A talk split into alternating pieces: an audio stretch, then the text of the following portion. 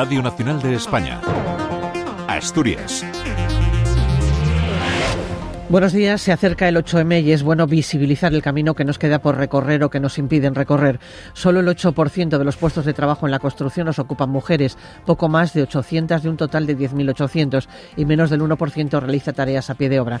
El presidente de la CACIAS Procon, Joel García, decía que hay que acabar con los estereotipos y animar a las mujeres a buscar su futuro en una actividad que necesita cada vez más mano de obra. Las que han hecho los cursos están trabajando, las empresas las han contratado porque también las empresas quieren colaborar en ese proceso y al final hay tantas mujeres como hombres en la sociedad y perder una parte de esa sociedad no es bueno, ¿no? Entonces yo creo que el empresario también está aportando en eso. Los sindicatos consideran fundamental adecuar los programas formativos al entorno laboral y romper las barreras culturales. Aida Ramos, de 38 años, es la única mujer en un curso formativo de encofrado que consta de 626 horas. Ella ha encontrado refugio en este sector tras cerrar el comercio en el que estuvo casi 20 años. Yo llevo 19 años en el comercio y se me cerró la tienda y decidí cambiar de sector. Me ofrecieron el encofrado y me pareció muy buena salida y me metí a hacerlo. Veo que las mujeres podemos desempeñarlo igual que un hombre. En el futuro me gustaría estar en este sector porque me gusta y veo que hay muchas ramas no es solo un cofrador, pues de pintor, albañil, tienes mucho en el sector para poder tirar. Y hablando de igualdad, 14 mujeres fueron reconocidas anoche en el Filarmónica de Oviedo como referentes en la segunda edición de los premios Miradas Violetas y hubo un recuerdo especial para Anita Sirgo, el emblema de la lucha obrera que nos dejó recientemente. Hoy iniciamos así una nueva edición de noticias en Radio Nacional de España en Asturias. Reciban los saludos de Eduardo Astudillo, que está en el control de sonido, y de Ana Isabel Manzano y Luz de la Fuente en el micrófono. Es jueves 29 de febrero y amanece con los cielos poco nubosos y estas temperaturas. 9 grados en Cangas del Narcea, 10 en Langreo y Mieres, 11 en Oviedo y Avilés, 12 en Gijón, Llanes y Luarca. En el Huerna un grado tanto en la zona asturiana como en la leonesa. Pues conocemos el pronóstico en la Agencia Estatal de Salud Cepeda. Buenos días. Buenos días. Este jueves un frente cruzará el Principado de Asturias. Esperamos precipitaciones que serán más intensas y generalizadas en las horas centrales del día. Tienden a remitir al final de la jornada. Visibilidad reducida en zonas altas de la cordillera por la presencia de nubes bajas. La cota de nieve comienza en 1.500 metros, pero irá descendiendo hasta los 900 metros al final de la jornada. El viento del oeste con intervalos fuertes, incluso rachas muy fuertes en el litoral, donde se esperan olas que puedan superar los 4 o 5 metros de altura. La máxima prevista es de 11 grados en Cangas del Narcea, 14 en Oviedo, 15 grados en Avilés, 16 grados en Gijón. Es una información de la Agencia Estatal de Meteorología. También acudimos a la Dirección General de Tráfico para conocer cómo se circula hasta ahora por nuestras carreteras. Jaime Orejón, buenos días. Muy buenos días. Estará pendientes de complicaciones en la 66 en Serín en dirección a la 8 en sentido Galicia. Al margen de estos se circula con total normalidad en el resto de red de carreteras de toda la zona. La red de cercanías de Renfe sumó el pasado año en Asturias más de 9 millones de viajeros, lo que supone un aumento del 36% respecto a 2022. Y los trabajos de restauración han permitido recuperar 300 hectáreas y más de 20 kilómetros de la red de caminos en los parques naturales y reservas de la biosfera de Redes y Ponga, afectados por los incendios forestales de abril.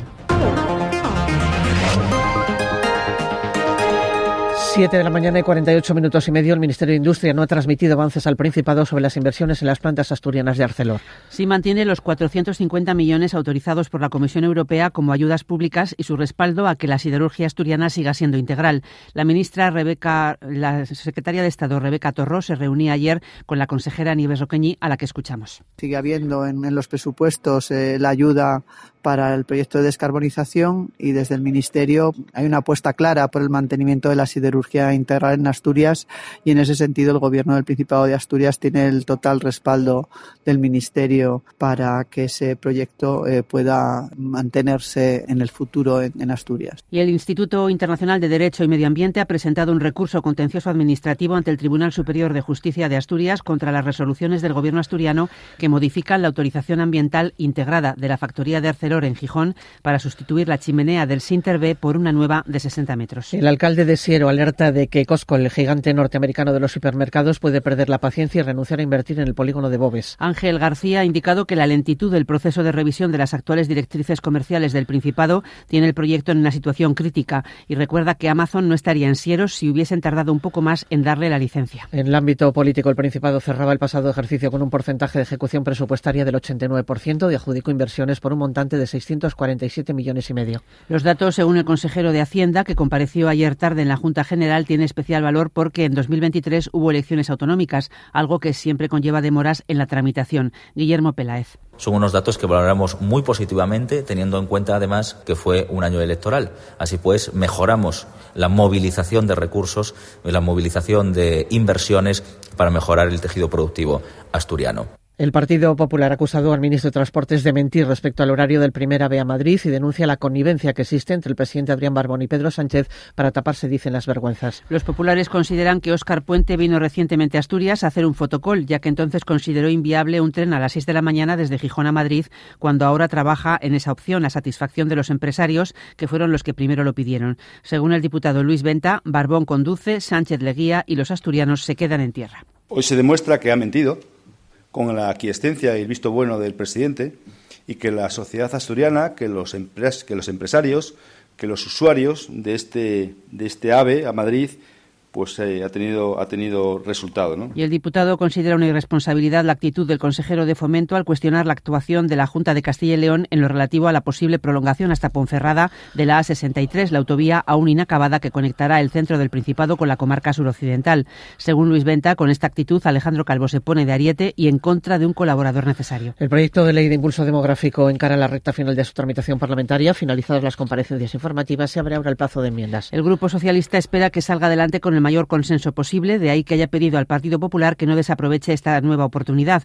Los populares esperan que se aprueben sus enmiendas para mejorar una ley que no consideran buena y Vox no ve ninguna novedad en el proyecto. Carolina López, portavoz parlamentaria. El Partido Socialista está más preocupado de que exista un consenso para ellos poder vender luego de que es una ley maravillosa, pero lo que nos preocupa a Vox es realmente que existan medidas concretas, eh, un, bueno, un desarrollo de, mm, de acciones ¿no? que realmente reporten un beneficio o mejoren la situación demográfica que hay en Asturias. Y el Pleno de la Junta General votará la próxima semana una proposición de ley del PSOE Izquierda Unida que pide al Parlamento que se sume a la declaración de Mimenes en defensa de las lenguas propias, aprobada recientemente por el nuevo Consejo de la Red de Normalización Lingüística. En ella se pide impulsar la oficialidad para que el asturiano y el gallego asturiano cuenten con las mismas condiciones que el resto de lenguas oficiales de España.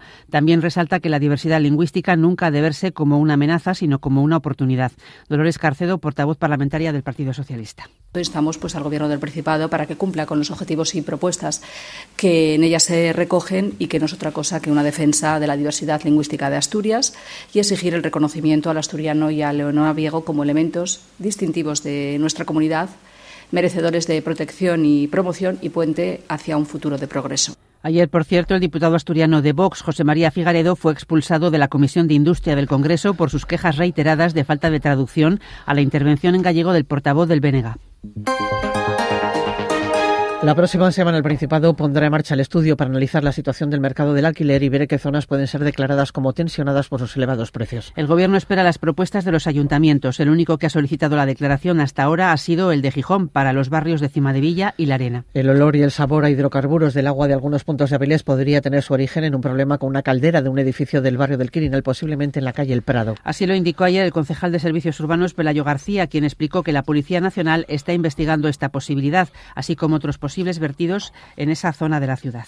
No sabemos qué tipo de hidrocarburo en el caso de que exista y la principal sospecha o por qué se produce ayer la comunicación a la policía es precisamente para investigar ese posible vertido que sería al saneamiento. En ningún caso tenemos ningún indicio que nos haga sospechar de que sea en el abastecimiento. Y el agua que sale por los grifos de medio concejo de Valdés no es apta para el consumo. El último temporal ha traído aguas muy turbias y la normalidad no se espera que se recupere hasta el próximo fin de semana. El Principado vigila 960 enfermedades y 74.000 casos de enfermedades raras, lo que supone una prevalencia del 7,5% de la población asturiana. Ayer el Hospital Central de Asturias acogía la segunda eh, jornada de sensibilización y difusión de las enfermedades raras o minoritarias, con el fin de analizar los retos que presentan estas dolencias poco frecuentes, su diagnóstico y el cuidado de las personas que las padecen y sus familiares.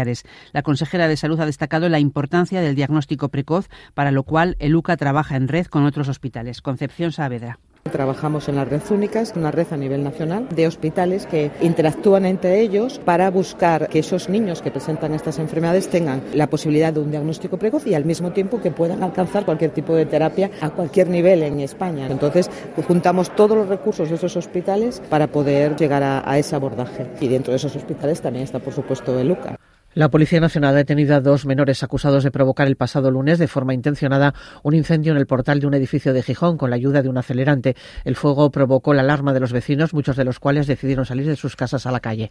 Y una mujer de 70 años resultaba ayer herida en un incendio registrado en la planta baja de una vivienda de Castillo, en Gijón. Intentaba sofocar el fuego que se inició en el garaje. Hablamos ya de cultura. El periodista y escritor Juan Soto ha sido distinguido con el Premio Internacional de Ensayo Jovellanos por su obra La trinchera de las letras. El jurado ha valorado su juventud y el tono que utiliza, amable pero firme, para escribir sobre lo que denomina una batalla cultural, un proceso de división social que se ha abierto camino en Occidente, poniendo en riesgo la libertad propia del conocimiento. A esta trigésima edición se habían presentado 262 originales de 25 países. 12 fotógrafos, entre ellos ocho premios nacionales, cuelgan su obra en la sala del Banco Sabadell Herrero de Oviedo. Fotografiaron las salas del Museo del, Par del Prado coincidiendo con su bicentenario y el resultado es esta exposición con 24 instantáneas que contraponen de dos en dos diferentes puntos de la Pinacoteca madrileña. Inés Cobo, comisaria. Cada uno de ellos interpretó, según su lenguaje, lo que para, para, cada uno significaba y simbolizaba el Prado.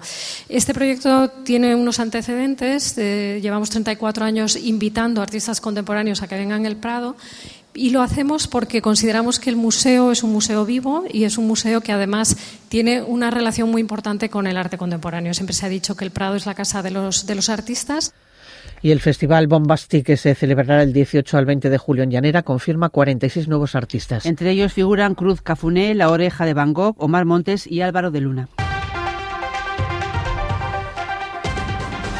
Pues vamos ya con los deportes. La roja de la asturiana Monse Tomé conseguía anoche la Liga de Naciones Femenina de Fútbol tras imponerse a Francia por dos goles a cero en el Estadio de la Cartuja en Sevilla. En el combinado nacional otras dos asturianas, Lucía García y María Méndez, la seleccionadora nacional contenta por el trabajo sobre el campo.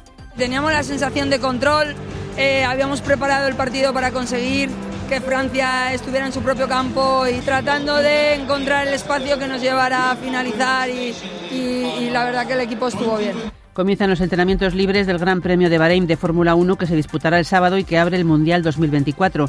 Fernando Alonso decía ayer que antes de hablar su futuro, sobre su futuro el Mercedes tiene que decidir si quiere seguir o no compitiendo.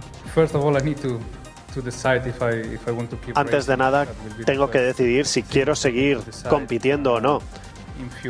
Y es algo que tendré que decidir en unas cuantas semanas o carreras. Ahora me siento genial, pero es un calendario exigente y en 2026 habrá nueva normativa que será tentadora o quizá no. Pero veamos, como dijimos en la presentación del coche, eh, me tomaré unas cuantas carreras para decidir.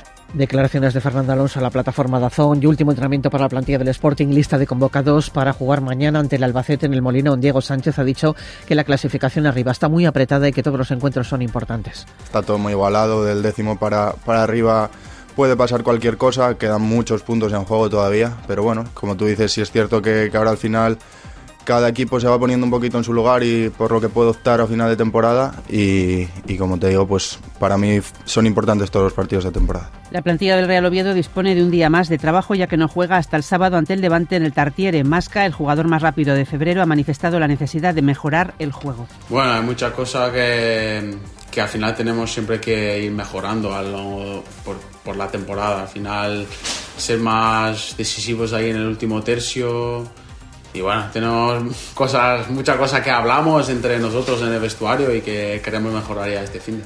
Y nuevo episodio de violencia en el deporte asturiano. Un jugador de fútbol sala se expone una sanción de por vida tras romper el pasado fin de semana la cadera. Un árbitro fue en el partido entre la Marina de Asfigueiras y el Arenas de Manzaneda B, club este último que ha expulsado al agresor.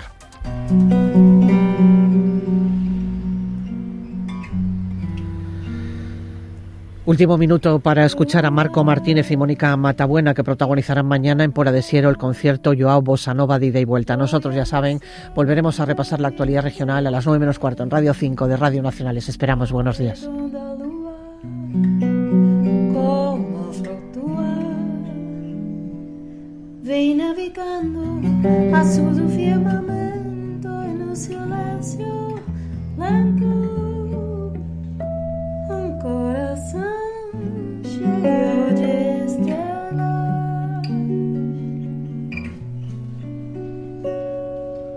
Escute agora a canção que eu fiz pra te esquecer, vida é só apenas um pobre amador apaixonado